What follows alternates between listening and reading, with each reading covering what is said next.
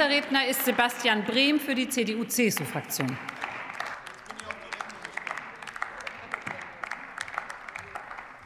Liebe Frau Präsidentin, liebe Kolleginnen und Kollegen! Wir beraten heute den Antrag der Fraktion Die Linke Energiesoli für Spitzenverdienende Vorschlag der Wirtschaftsweisen umsetzen. Ich habe mich schon sehnlichst danach verzehrt, Herr lieber Herr Kollege Görke, endlich mal wieder eine Debatte über höhere Steuern. Das hatten wir schon lange nicht mehr. Letzte Woche Vermögensabgabe und Lastenausgleich. Sie haben ja da fröhlich mitgestimmt bei Rot und Grün. Und heute Morgen zumindest zugestimmt und heute Morgen eine drastische Erhöhung. Übrigens, lieber Kollege Mordhorst, wenn Sie gerade sagen, die FDP macht es nicht, heute Morgen eine drastische Erhöhung der Erbschaft und Schenkungssteuer durch die Ampel mit Zustimmung der FDP. Übrigens, Sie müssen bald aufpassen, dass überhaupt noch was da ist, um umzuverteilen und wegnehmen zu können. Aber ich will fachlich auf den Antrag eingehen. Erstens. Es ist verfassungsrechtlich unzulässig, eine durch einen besonderen konkreten Mittelbedarf des Bundes begründende Ergänzungsabgabe zum allgemeinen Zweck und zum, äh, zum sozialen Ausgleich zu instrumentalisieren.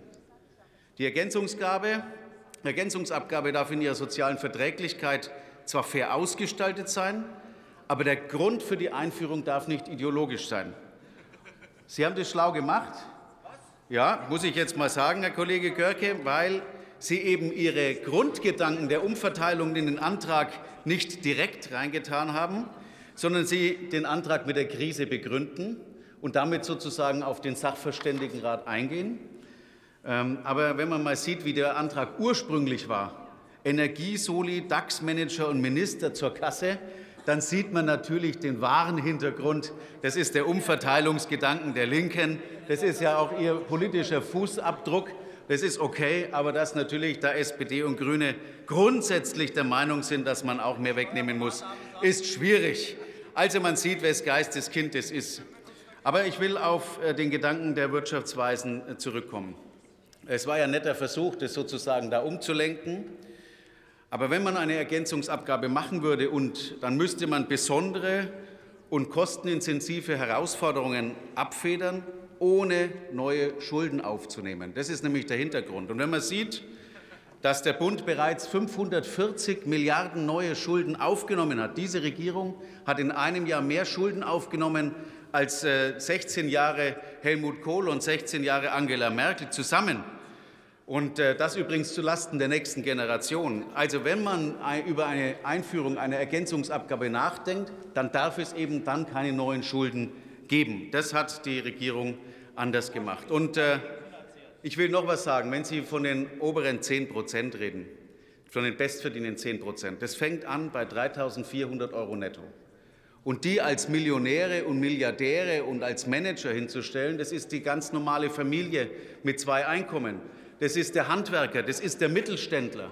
Und wenn Sie hier die Axt anlegen an diese mittleren Einkommen, an diese Betriebe, dann werden Sie Arbeitsplätze vernichten und dann werden Sie bei den Facharbeitern auch dazu führen, dass sie nicht mehr arbeiten wollen, sondern vielleicht in das Bürgergeld gehen. Sie nehmen die Motivation der Menschen, wenn sie hier in die Tasche greifen, war schon heute früh genug mit dem Jahressteuergesetz 2022.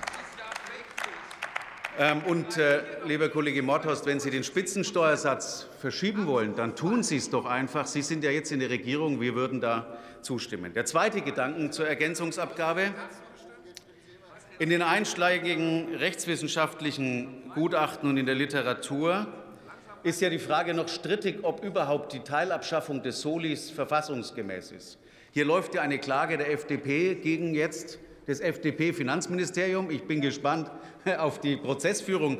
Aber es ist insgesamt natürlich interessant, wie dieses ausgeht. Ich bin auch persönlich der Meinung, dass eine Teilabschaffung des Solidaritätszuschlags nicht geht und dass der Solidaritätszuschlag gänzlich abgeschafft werden muss. Aber warten wir das Verfahren ab. Es gibt hier unterschiedliche Urteile vom Bundesverfassungsgericht, vom Bundesfinanzhof, Argumente dafür, aber auch viele Argumente dagegen, insbesondere den allgemeinen Gleichheitsgrundsatz nach Artikel 3 Grundgesetz. Ich kann an dieser Stelle nur sagen, herzlichen Glückwunsch wieder zum nächsten ideologischen Antrag der Linken. Wir diskutieren gerne nächste Woche wieder einen. Äh, interessant ist immer bloß eigentlich die Reaktion der Ampel.